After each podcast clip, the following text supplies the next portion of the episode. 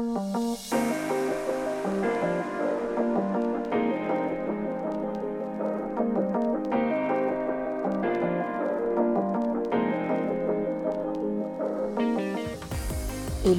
voici la partie 2 de l'épisode où j'analyse comment les membres de mon audience ont vécu l'éclipse. Si ce n'est pas déjà fait, je te conseille d'aller d'abord écouter la partie 1 pour avoir une explication des énergies au global.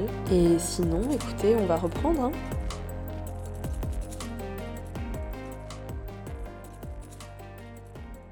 On passe à la personne suivante qui est née en 1993-1993.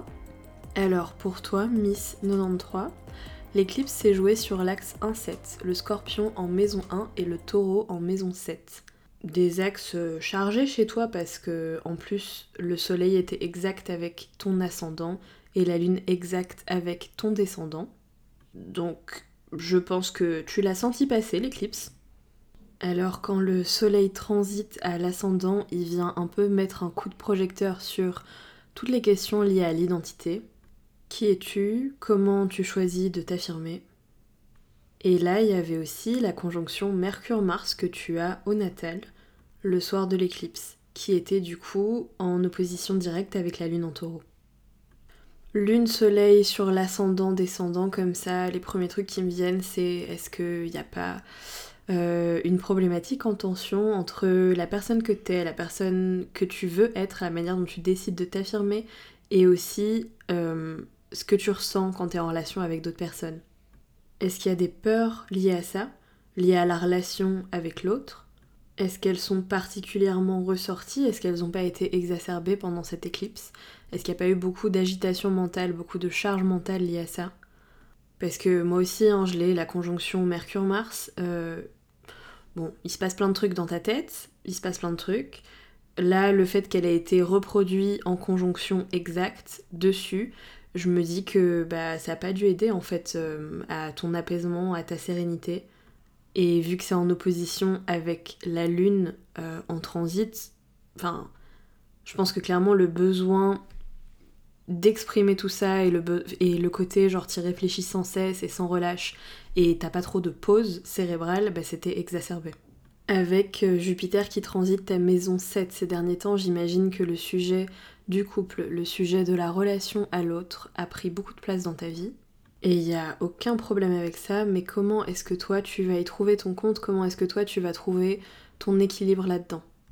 Jupiter qui est en opposition à ton Mars-Mercure natal et pendant cette éclipse ça a été exacerbé parce qu'il y avait une reproduction de cet aspect dans le ciel.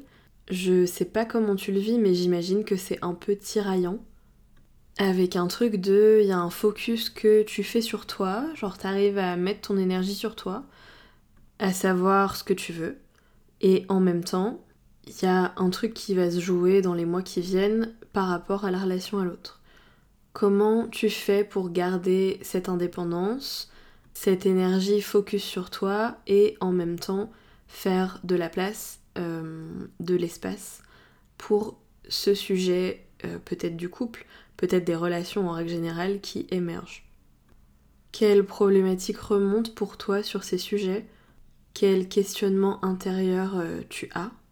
Et en fait, comment tu peux faire pour, d'une certaine manière, genre libérer, lâcher, externaliser tous ces questionnements, toute cette charge mentale qui concerne ce sujet et t'autoriser simplement à vivre ce transit de Jupiter en maison 7 qui peut, j'imagine, être super beau, super agréable parce que en fait ça t'ouvre l'esprit, ça t'ouvre de nouveaux horizons sur cette relation à l'autre. Alors euh, je vais pas commencer à jouer aux personnes qui prédisent alors qu'il n'y a rien, mais Jupiter en maison 7, on imagine bien que potentiellement ça peut parler de nouvelles rencontres, d'une nouvelle rencontre en particulier qui euh, est importante dans notre chemin de vie, Uranus en maison 7, ça pourrait indiquer ça aussi, un chamboulement, un bouleversement. Ça peut être positif, hein. Uranus euh, c'est neutre de toute façon. Mais en même temps, avec tout ce scorpion en face, cet ascendant scorpion, cette conjonction Mars-Mercure, euh, est-ce qu'il n'y a pas une part de toi qui, bah, peut-être veut tellement ça ou euh, l'expecte, l'attend tellement que tu t'autorises pas à le vivre complètement parce qu'il y a une espèce de contrôle? Et euh, bah, j'ai pas de, j'ai pas de conseils magiques malheureusement. Tu penses trop à ce sujet, arrête. Non, je sais que c'est pas comme ça que ça marche, mais je pense que si déjà tu arrives à prendre conscience du fait que il y a une espèce de besoin de contrôle et il y a une difficulté à lâcher prise sur ce sujet et à conscientiser aussi le fait que bah il y a des énergies qui vont dans ce sens-là, tu vois.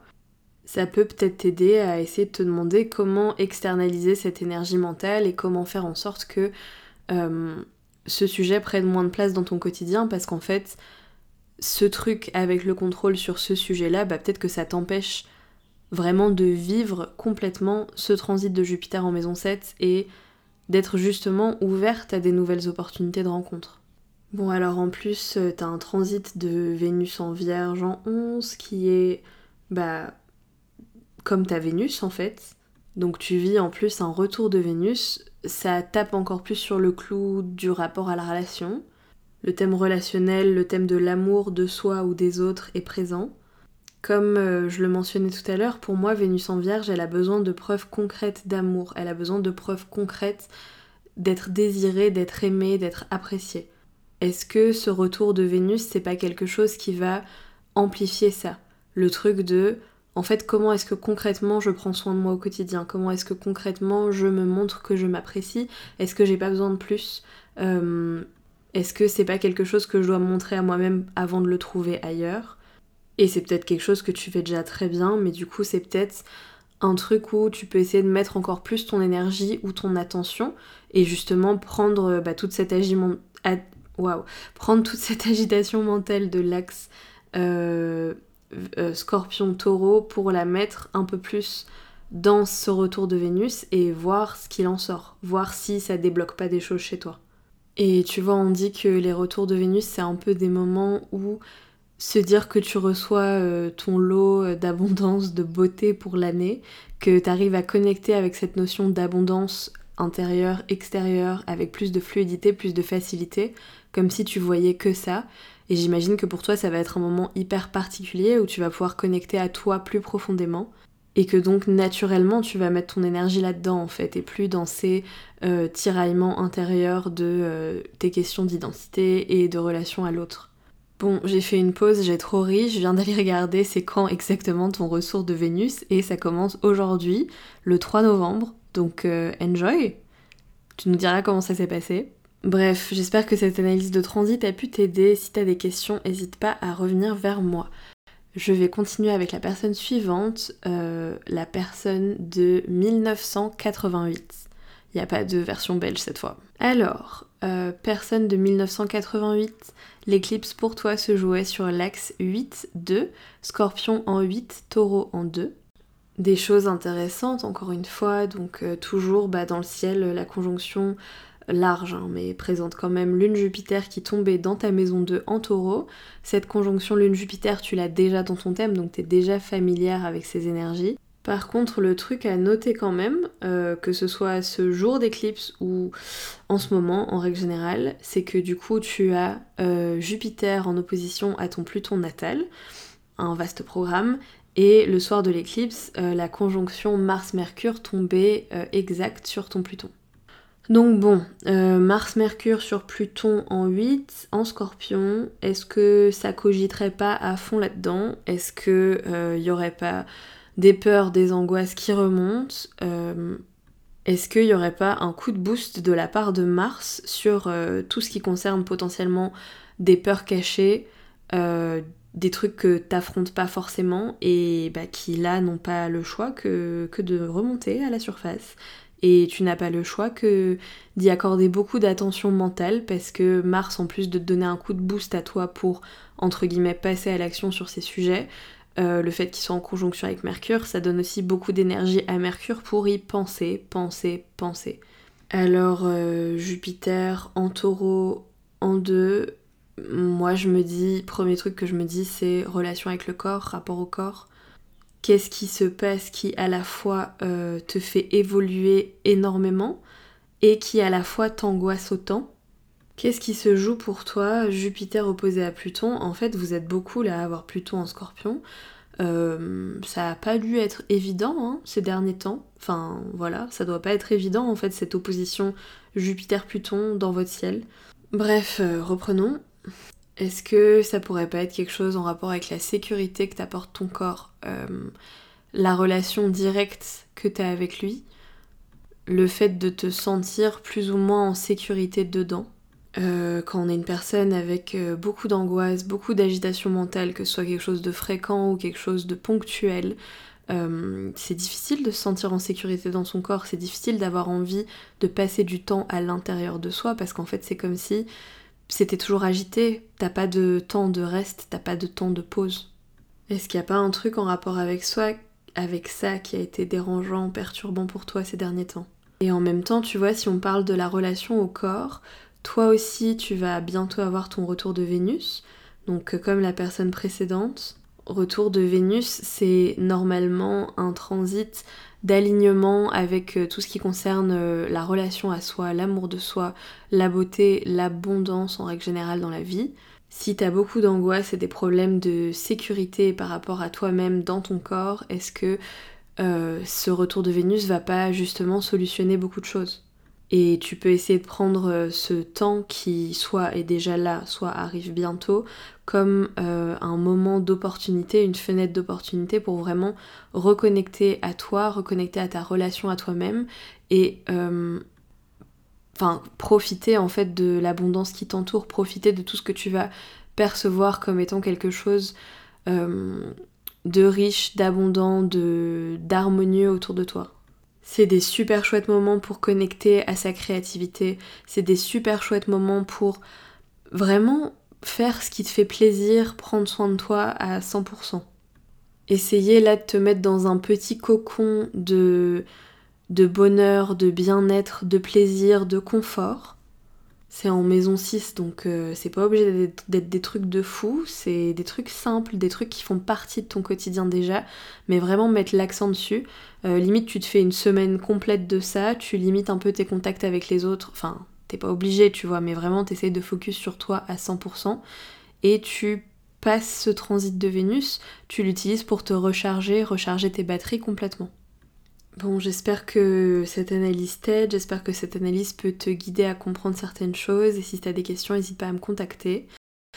Euh, personne suivante, personne suivante, personne née en 1990-1990, encore un Pluton en scorpion, on aura que ça. L'éclipse pour toi s'est passée sur l'axe 9-3, euh, maison 9 en scorpion, maison 3 en taureau l'axe de la communication, l'axe des connaissances, l'axe de l'apprentissage, euh, beaucoup de choses très intellectuelles, très liées à l'intellect et à la parole sur cet axe. Alors comme la personne précédente, tu as toi aussi Pluton en scorpion et tu as toi aussi euh, bientôt euh, la conjonction Mars-Mercure qui va passer sur ton Pluton. ouais, j'ai été regarder. Aujourd'hui, Mars est sur Pluton. Et entre le 9 et le 12, euh, Soleil, Mars, la conjonction passe ensemble sur Pluton. Et le 13, t'as la Lune sur Pluton. Donc vraiment, c'est Pluton time. Voilà, Pluton time le mois de novembre. On va essayer d'analyser un peu tout ça. Euh, ce Pluton en scorpion en maison 9 dans ton thème, je sais pas ce qu'il représente, mais dis-toi que là, le mois de novembre, il y a un travail à faire dessus vraiment. L'éclipse euh, là qui était bah, un moment de clôture, un moment de purge lié à cet axe 3-9 et à tout ce que tu as vécu dessus depuis à peu près deux ans, pour toi, elle est accompagnée un peu d'un follow-up de tous ces transits sur ton Pluton qui apparemment a besoin d'un travail supplémentaire. Peut-être il n'a pas été sage, il n'a pas fait ses devoirs, euh, là il a du travail supplémentaire. Est-ce qu'il y a quelque chose qui se joue pour toi euh, dans le fait d'être un mentor, dans le fait de transmettre, dans le fait de de l'idée dans le domaine entre guillemets euh, professoral, intellectuel. Est-ce que tu prends complètement ton pouvoir là-dedans Est-ce que c'est quelque chose que tu t'autorises à faire? Qu'est-ce que ce Pluton en maison neuve doit encore exprimer qui est peut-être resté enfoui jusqu'à présent? Il y a peut-être des peurs liées à ça qui ont émergé euh, à cause de cette éclipse, qui ont été mises en lumière. Et pourtant, pour moi, là, le fait que tu aies Mars qui passe sur ce Pluton, que tu aies le Soleil qui s'active à ce niveau-là, c'est comme si l'énergie, elle était focus sur cette planète. Euh, là, Pluton, entre guillemets, c'est pas un obstacle, c'est pas quelqu'un en travers de ta route, c'est justement euh, l'élément qui doit être euh, mis sur un piédestal, qui doit être mis en valeur. Du coup, là, dans les jours qui vont venir, et je t'ai dit particulièrement entre le 9 et le 12 et le 13 comme la cerise sur le gâteau, tu vas sûrement ressentir énormément de choses en lien avec ça, il y a sûrement beaucoup de trucs qui vont émerger. sois présente à toi, essaye de te donner le plus de compassion possible parce que c'est pas forcément des choses agréables. Euh, quand on a des transits sur Pluton, il y a beaucoup de choses qui remontent, beaucoup de choses qui refont surface, qui sont souvent des trucs enfouis, des trucs euh, bah, dont on se rendait pas vraiment compte, et ça peut être assez déstabilisant, donc vraiment essaye de te donner un maximum euh, bah, de place en fait dans les jours qui vont venir. Ce qui est très intéressant aussi, c'est que tu as un, transit de Neptune sur ton ascendant qui est exact en ce moment en poisson euh, et qui est conjoint à ta lune natale. Tu as une dominante lunaire, donc c'est d'autant plus important parce que la lune est une planète importante dans ton thème. Et tu vois tous ces transits sur des planètes d'eau, euh, vu que tu as Pluton en maison 9 et que les transits se passent à ce niveau-là. Je te parle euh, du fait d'être leader, du fait de reprendre son pouvoir dans tout le côté transmission de connaissances, enseigner, enseignement, etc. Vu que c'est Pluton, bien évidemment, ça peut être quelque chose de très intangible, de très lié euh, à l'ésotérisme et avec ton ascendant poisson et Neptune à cet endroit-là, pareil, ça peut être une espèce de connexion plus profonde, euh, reconnexion ou approfondissement de toutes tes capacités, de toutes tes perceptions euh, spirituelles. Je sais pas comment appeler ça, désolé. Le fait d'avoir Neptune à l'ascendant là, en tout cas, ça veut parler du fait que euh, ton identité se connecte d'autant plus à la spiritualité plus que, plus que d'habitude. En fait, c'est un moment où particulièrement la connexion se fait. Et le fait qu'il y ait ta lune euh, qui se mêle à tout ça, je me demande s'il n'y a pas un truc de bah t'as envie d'aller plus loin, t'as envie de creuser plus profond, t'as des ressentis qui se manifestent. Et en fait, Neptune et Pluton et la Lune, bien sûr, même si on parle de ta Lune au natal, Neptune et Pluton sont deux planètes euh, d'intuition, deux planètes de médiumnité très fortes, même si euh, leur manière de l'exprimer n'est pas du tout pareille. Du coup, là, je me demande ce qui se passe pour toi par rapport à ça. Si c'est des choses dont tu as pris conscience, si c'est des choses qui sont à ta portée, ou si c'est des choses euh, que tu ressens sans pouvoir mettre le mot dessus, justement. N'hésite pas à me contacter euh, si tu veux qu'on en parle de manière plus profonde. C'est des sujets un peu, euh, un peu plus compliqués à aborder comme ça, donc vraiment n'hésite pas si tu as des questions. En tout cas, j'espère que cette analyse a pu commencer à t'aider déjà. Et hop, personne suivante, personne de 1992-1992. Euh, ouais, aussi un Pluton en scorpion. Ça aurait été le festival des Plutons en scorpion. Je pense fort à vous. Alors, comment l'éclipse t'a impacté? Pour toi, l'éclipse se jouait sur l'axe 6-12, maison 6 en scorpion, maison 12 en taureau. On a eu un axe 12-6 au début, donc euh, c'est plutôt marrant de voir un peu euh, bah, l'effet inverse, l'effet opposé sur le thème. Bon, on va commencer euh, avec le truc euh, que tu as absolument besoin de savoir au vu de tout ce que j'ai dit jusqu'à présent dans cet épisode de podcast. Euh, ta conjonction Mercure-Mars n'est pas sur ton Pluton lors de l'éclipse. Le Pluton est un peu plus loin, donc you're safe. Par contre, j'ai été voir et la conjonction Mercure-Mars Soleil sur Pluton sera exact le 12 novembre, tu pourras la ressentir avant. Et ce qui est intéressant pour toi, c'est qu'elle est en opposition avec Uranus. Donc euh, pardon, je me reprends, c'est pas Mercure, Mars, Soleil, ce sera Mars, Soleil sur Pluton au natal en opposition à Uranus en transit. Alors, euh, Pluton opposé Uranus, concrètement, pas forcément agréable à ressentir. Comme on en a parlé jusqu'à présent, euh, Pluton en opposition à Uranus peut y avoir une espèce de sensation euh, d'étouffement, d'angoisse qui remonte et qui t'empêche d'avancer. Et en plus, comme c'est sur l'axe 6-12, ça peut être euh, des choses bah, particulièrement inconscientes et ou des choses liées à ta santé en mode euh, bouleversement lié à ta santé, euh, peur ou euh, angoisse qui sont présentes liées à ta santé. Est-ce que c'est des trucs qui te parlent? Est-ce que c'est des trucs que tu as vécu récemment? Les bouleversements, ils sont vraiment corporels et ça te crée une sorte d'isolement, d'isolation, en mode tu te sens seul dans ta situation. Et les angoisses que ça fait remonter, c'est vraiment des trucs bah, qui à la base étaient inconscients, qui à la base étaient cachés, dont tu tu n'avais aucune idée en fait avant que ça arrive.